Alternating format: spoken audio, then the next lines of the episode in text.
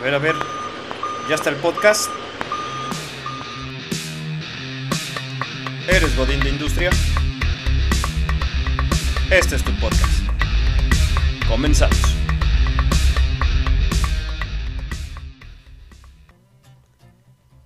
¿Qué tal amigos? ¿Qué tal va su semana? Espero que se le estén pasando bastante bien, que se haya desarrollado bien su inicio de semana. Y si no, pues estamos aquí otra vez, como cada miércoles, con ustedes para traerles un bonito episodio. Un bonito episodio suena, sonó como muy chaburruco, ¿no? Como muy de señor. bueno, ya, ya saben a qué me refiero. La idea es que se estén pasando, pues, lo mejor posible la semana. Y para ayudarlos a levantarse el día miércoles, pues está este nuevo episodio. Episodio número 8, que pues si lo quieren ver de esta manera, va a ser como un gran un gran comercial. Eso que escucharon es mi libretita.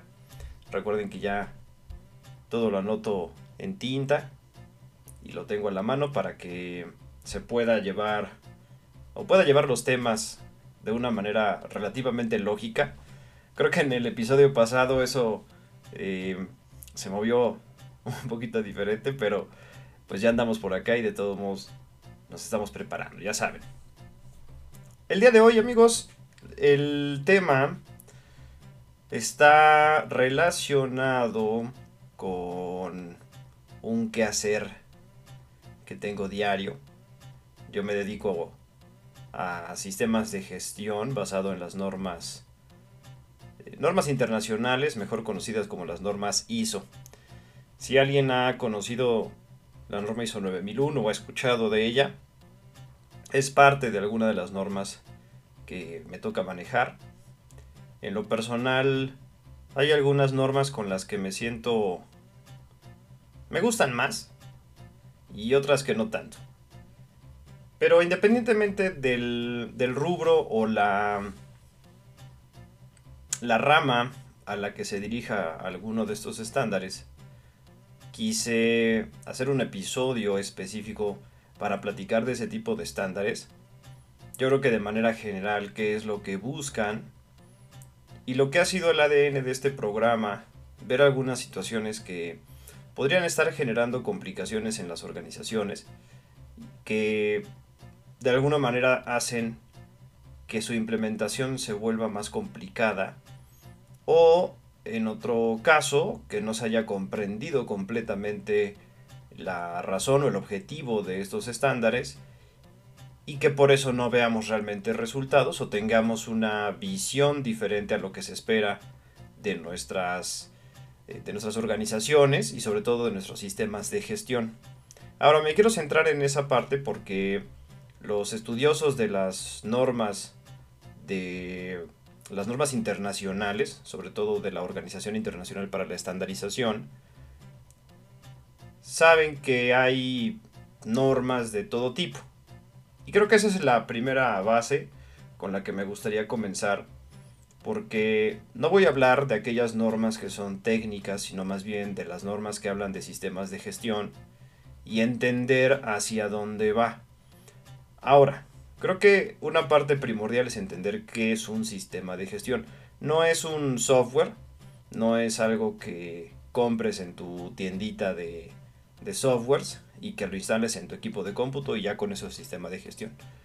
No, vamos a empezar por, por entender realmente qué es este concepto. Primero, creo que algo general es que los sistemas de gestión Realmente es la manera en la que nosotros administramos a nuestras organizaciones o a nuestros negocios. Si lo queremos ver en el sentido de negocios, si lo queremos ver en el sentido de una organización, pues básicamente es como administras a esa gran empresa, esa gran organización. Ya desde el momento que empezamos a marcar esa pauta, pues nos vamos a dar cuenta que todas las empresas, todas las organizaciones tienen un sistema de gestión, es decir, tienen un sistema de administración para lograr ciertos objetivos o ciertas metas. Ahora, que esta forma de administrar sea adecuada o realmente te ayude a cubrir todas las necesidades del negocio o de la empresa, pues eso pues es digamos muy particular de cada organización. Habrá algunas que lo están haciendo muy bien, habrá otras que no lo hacemos muy bien, y eso no obedece el tamaño o la cantidad de dinero que facture la empresa. Hay, empresas muy pequeñas, empresas eh, familiares particulares, que a pesar de no facturar tanto, tienen un buen sistema de administración. Y eventualmente esas empresas van a lograr sus objetivos porque tienen eso, tienen un buen sistema de administración. Ahora, ¿a qué le, qué le llamo un buen sistema de administración? Yo lo llamo a un sistema o a una estructura que de manera integral ve todo lo que se necesita para dirigir y para controlar realmente a una empresa o a un negocio y si lo quiero ver general a una organización, porque esto también sirve para la iniciativa gubernamental. Pero no nos vamos a meter en eso. Recuerden que por eso somos godines de industria y vamos a hablar de industria.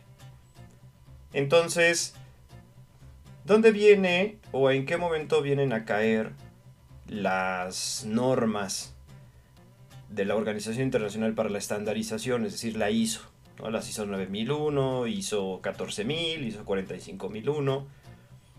Bueno, las normas ISO son generadas o son producidas, si lo quieren ver así, por la Organización Internacional para la Estandarización. Y este organismo lo que busca es que las organizaciones logren un cierto nivel estandarizado de su administración para que se vuelvan competitivas en el ámbito formal de trabajo. típicamente las empresas grandes que necesitan que sus proveedores les den cierta certidumbre de que les van a cumplir con los compromisos que tengan, sus compromisos comerciales, volúmenes, tiempos, plazos, calidad de productos, incluso continuidad del abastecimiento o del suministro de ese producto o ese servicio, le solicitan a sus proveedores que se certifiquen en este tipo de esquemas para obtener la confianza de que ese proveedor a medio camino no les va a fallar. Y ahí es en donde estas normas lo que hacen es que establecen una serie de requisitos que las empresas deben de demostrar que cumplen o que hacen para que finalmente un tercero entregue un certificado que diga que eso avala o que lo que está haciendo la empresa, la organización, es adecuado para mantener una empresa funcionando. Hay que verlo en ese sentido. Pero creo que la ignorancia de ese gran concepto o ese gran objetivo es lo que provoca que en el momento de empezar a implementar un sistema de gestión con enfoque a cubrir con estas normas, pues se desvirtúe y empiece a sentirse como que eso es responsabilidad de algún ente operativo que esté por ahí por la organización. Normalmente los responsables de calidad, los responsables de seguridad, de medio ambiente, dependiendo el tipo de sistema que se quiera implementar o que se quiera demostrar que está funcionando. Entonces, si entendemos que es el sistema de gestión es una manera en la que administras el negocio, el primer punto, o, creo que el primer elemento que a veces llega a confundir y llega a provocar complicaciones en la implementación y en el trabajo de las organizaciones para demostrar que cumplen con cierta norma, con cierto estándar, es que finalmente las direcciones o las personas que se encargan de dirigir realmente a esa empresa, ese negocio, que puede ser un dueño o podría ser un, responsable de una unidad operativa de ese gran negocio, al no entender que un sistema le va a ayudar a eso, eventualmente se lo termina delegando a un operativo. No está mal porque el operativo en algún momento va a conocerlo, va a conocer muchas técnicas, muchas herramientas que le, vayan, que le van a ayudar a desempeñarse en su trabajo, pero él o ellos, las personas que están en esa dirección, en, en esa responsabilidad de dirigir a esa sección, a esa organización, pues eventualmente no van a lograr ni van a dar lo que se necesita de ellos, porque para dirigir a una organización necesitas tomar decisiones. Y si tú eres una persona operativa, pues realmente lo máximo que vas a hacer es ayudar a que hacia abajo, hacia la parte operacional, se implementen controles. Sin embargo, es posible que la implementación de este tipo de esquemas, de este tipo de estructuras de administración, no den resultados porque eventualmente no está funcionando por todas las partes que deben de funcionar. Entonces creo que eso es lo primero que debemos de trabajar. Si alguna persona que se dedica a dirigir a una empresa nos está escuchando, creo que es buen momento para hacer catarsis y comenzar a comprender que el sistema de gestión es eso, cómo estamos administrando la organización.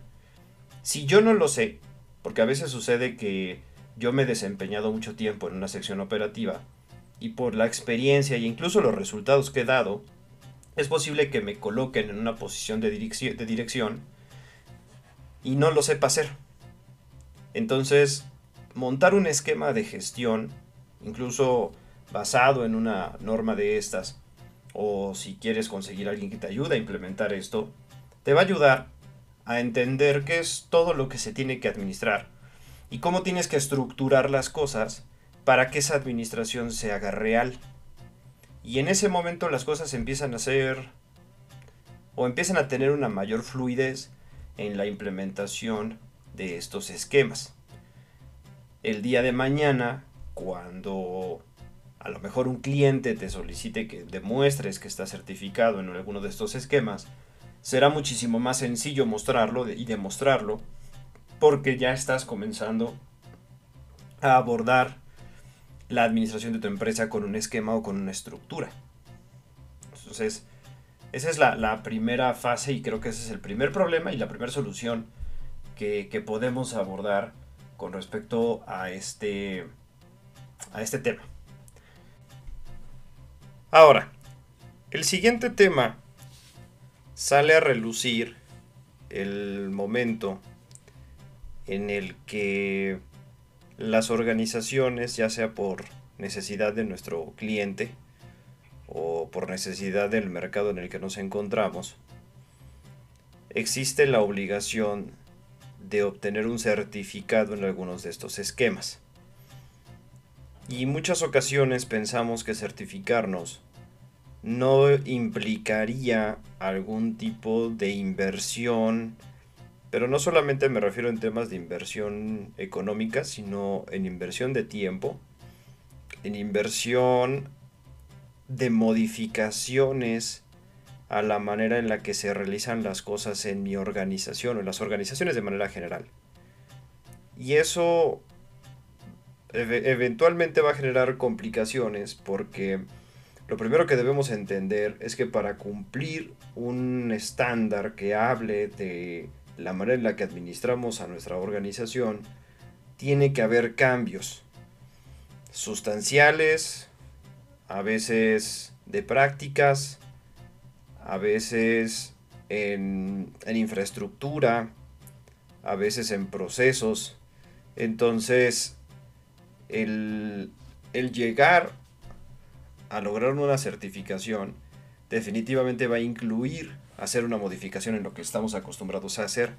Y no solamente es una modificación en ese momento o que dure solamente cierto tiempo, sino más bien es una modificación que debe de cubrir y debe mantenerse durante todo el hacer ya de la organización.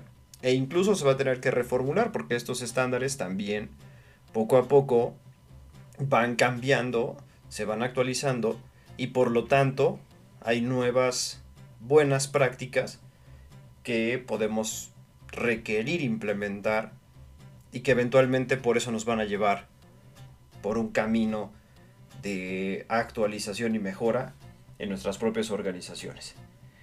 Esto me lleva al siguiente punto, la mejora realmente es infinita, no es un ejercicio periódico o no es un ejercicio más bien que se haga solamente en una ocasión o en un momento de la vida de una organización, sino es algo que tiene que mantenerse en todo momento.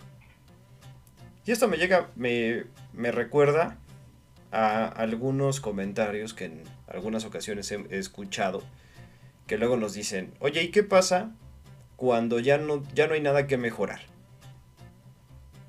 Pues en ese momento lo que, lo que yo he respondido es, pues en ese momento ya deja de existir tu organización, porque es como decir, ¿qué pasa cuando una persona deja de respirar? No, no sé si, si buscan algún tipo de respuesta retórica o, o no sé. El, el tema de la mejora, recordemos que no solamente tiene que ver cuando hacemos mejoras por algún problema que sucedió en nuestra organización. De hecho, la mejora es parte de la adaptación y la adaptabilidad que debe de tener una organización, una empresa, para que eventualmente se pueda mantener dentro de, pues, del mercado, dentro del, del, del hacer de su negocio. Incluso el simple hecho de cambiar los productos o servicios o irlos desarrollando en función de las necesidades de clientes y otros actores o partes interesadas que se encuentran asociadas a esa organización, pues también es una parte de la mejora. Recordemos que eh, las organizaciones, la teoría nos dice que deberíamos de mejorar de tres maneras. De manera preventiva, de manera correctiva y de manera proactiva.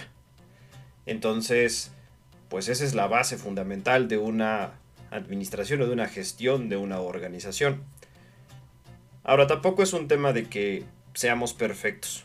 ¿no? Las organizaciones eventualmente, al estar dirigidas, desarrolladas, controladas por personas, siempre va a haber errores, siempre va a haber fallas, siempre va a haber problemas. Incluso, aunque se tengan procesos que de alguna manera busquen cubrir de una manera integral todas las vertientes, todos los frentes que debe de cubrir una organización. Pero el hecho de tener mecanismos, de tener prácticas para abordarlos, al menos a las organizaciones les da mayor probabilidad de mantenerse y seguir trabajando seguir produciendo, seguir generando un negocio si las comparamos con organizaciones que no trabajan buscando estándares o aplicando buenas prácticas en este, en este rubro. Les decía, las organizaciones podríamos eventualmente tener un buen desempeño, aunque no tengamos un sistema de gestión certificado.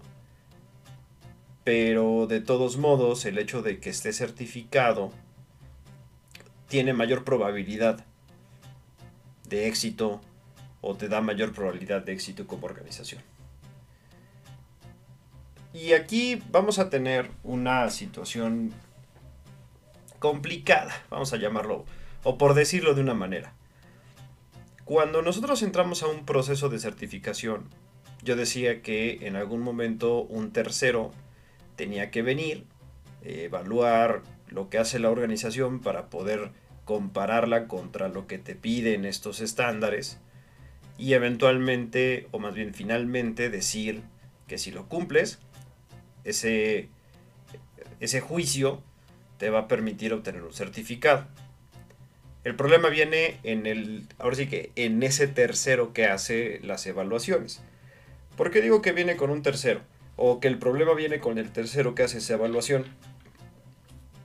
Porque en muchas ocasiones, quien realiza estos ejercicios de evaluación, sí, efectivamente son personas formadas, son personas capacitadas para revisar estas situaciones, pero también depende o también algo que juega mucho a favor o en contra es la experiencia que estas personas pueden llegar a tener sobre lo que esperan ver como un grado de cumplimiento. Y aquí si decíamos que cada organización tiene una forma muy particular de administrarse, pero eventualmente tiene que demostrar que hace ciertas actividades de acuerdo a un estándar, en algunas ocasiones los auditores, que son esas personas, estos terceros que hacen revisiones de nuestras organizaciones para eventualmente dar el aval de que cumples con un estándar, estas personas en muchas ocasiones son ortodoxos o mantienen cierto grado de ortodoxia en lo que esperan ver que estén haciendo las empresas para cumplir con este estándar. Y alguien podría decir, pues eso no está mal.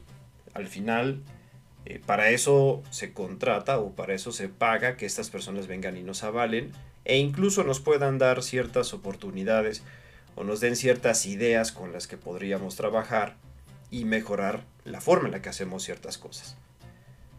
Sí, el único tema es que en algunas ocasiones esta ortodoxia puede desviar a las organizaciones de lo que es adecuado y conveniente para ellos y llevarlos por un camino de obligatoriedad de implementación o implantación de actividades o prácticas que no son adecuadas para la organización, que no están al grado del contexto y recursos que tienen, y entonces las organizaciones, con tal de que el auditor ya no me ponga o ya no me esté diciendo que tengo problemas en alguna sección, porque no lo estoy cumpliendo de acuerdo a lo que él espera, entonces desviamos la atención de lo que es importante, es decir, de que es establecer una forma de administrar esos elementos de mi negocio, esos objetivos que tiene mi negocio, y lo llevo entonces a cumplir lo que el auditor me dice.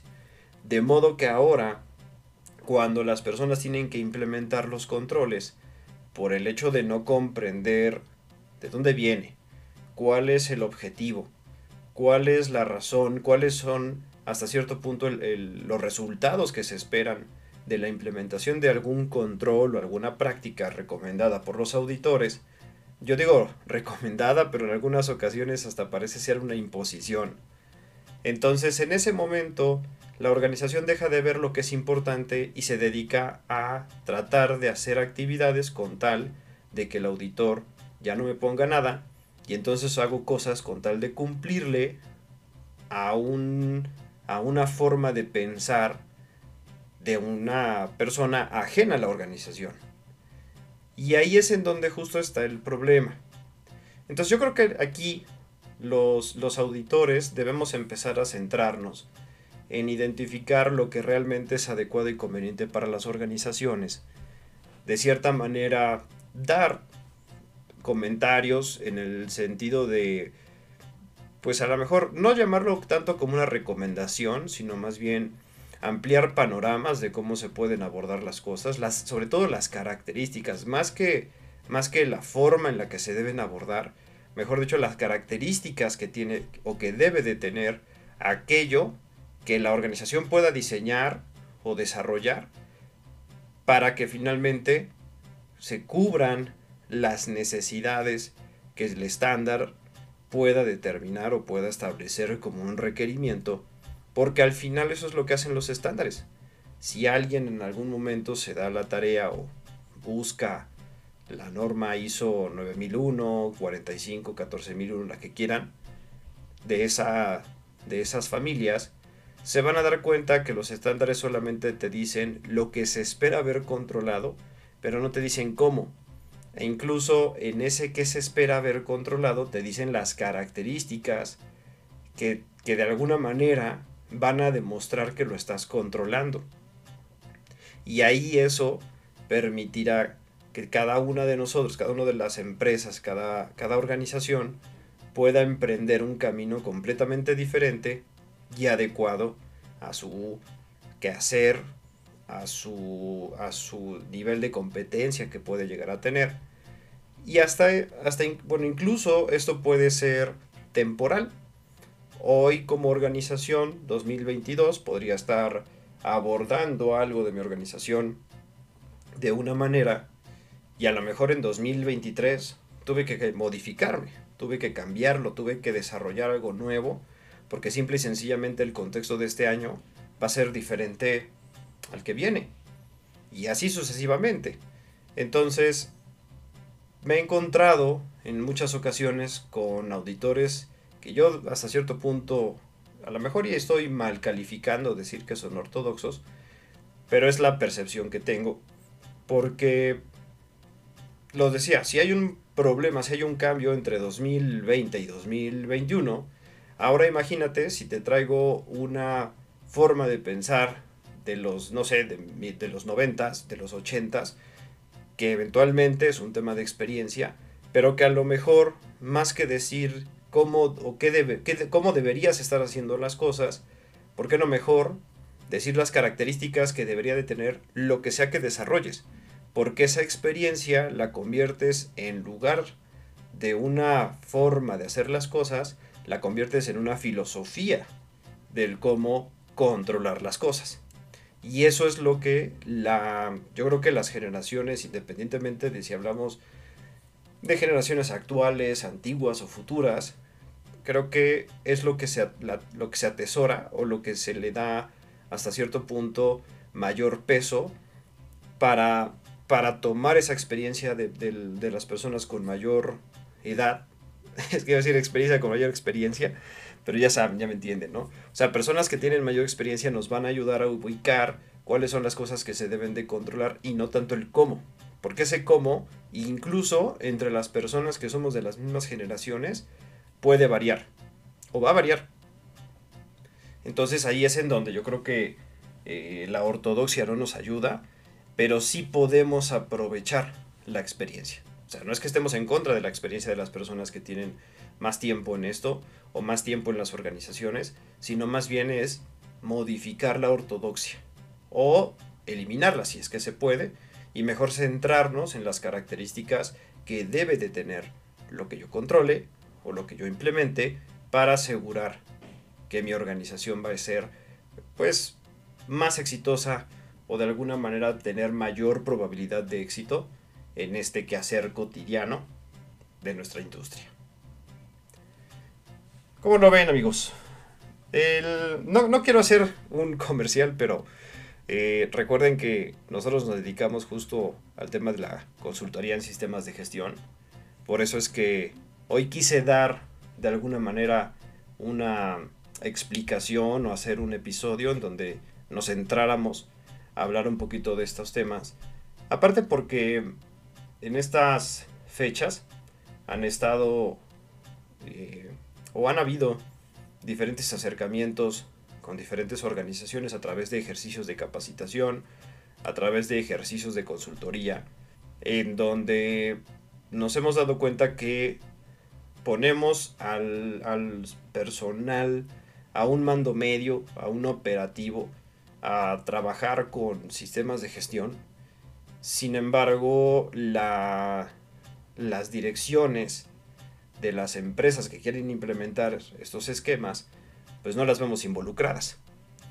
Y, las cosas o el, el, principal efecto o el resultado de que no se involucren las direcciones, pues es que el sistema de gestión termina quedando descabezado se robustecen mucho los brazos, se robustecen los controles operacionales, se robustece la manera de, hacer algunas cosas, pero cuando esto necesita que haya una dirección, que haya una adecuada administración, pues empezamos a encontrar complejidad en la implementación. Así que es recomendable. De hecho, si en algún momento contratan un proceso de capacitación o una consultoría, pues se darán cuenta que lo primero que les van a comentar estas personas o los expertos en estos temas es que se recomienda que la alta dirección esté involucrada desde el inicio porque es parte de los factores de éxito de los sistemas de gestión. Olvídense la certificación. La certificación, ya decíamos, de cierta manera te va a ayudar en temas comerciales, en temas de mantener una cierta posición y un cierto mercado. Pero ahora veámoslo en el sentido del sistema de administración, es decir, es, estás pagando por una gran herramienta que te puede ayudar a ubicar en qué puntos debes de trabajar y, y la desperdiciamos en muchas ocasiones las direcciones por no involucrarnos en esos esquemas. Probablemente hay temas de tiempos. Ahí alguien me dirá, oye, pero es que también no tengo todo el tiempo para estar ahí siempre en el curso, o no siempre tener tantos cursos, o no siempre estar trabajando en toda la consultoría.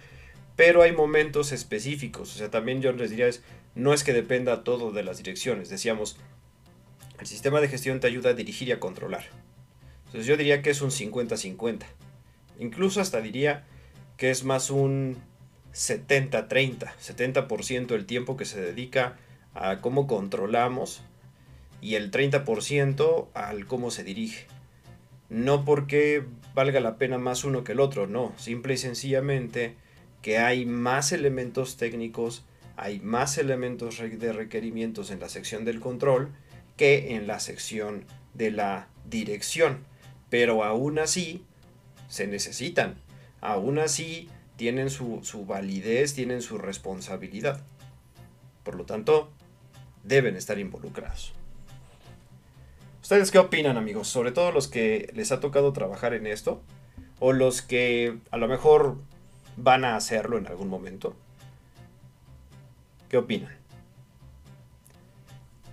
Yo creo que el día de hoy vamos a, cerrar hasta este momento porque pues para que disfruten también su, su miércoles. Ya lo decíamos en el episodio anterior, no en el antepasado.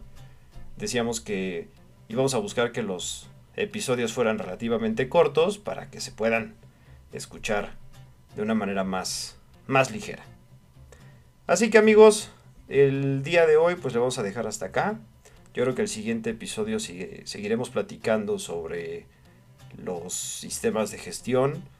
Por ahí tengo pensado una trilogía de episodios que hablen de nuestros tres principales sistemas de gestión. Y si creen que esto sea importante, pues nos vemos en la siguiente semana para un episodio más. Así que cuídense amigos, pasen una bonita semana, no se les olvide seguir el canal, darle la campanita para que les avise cuando haya nuevo contenido y nos vemos la siguiente semana. Cuídense y hasta la próxima.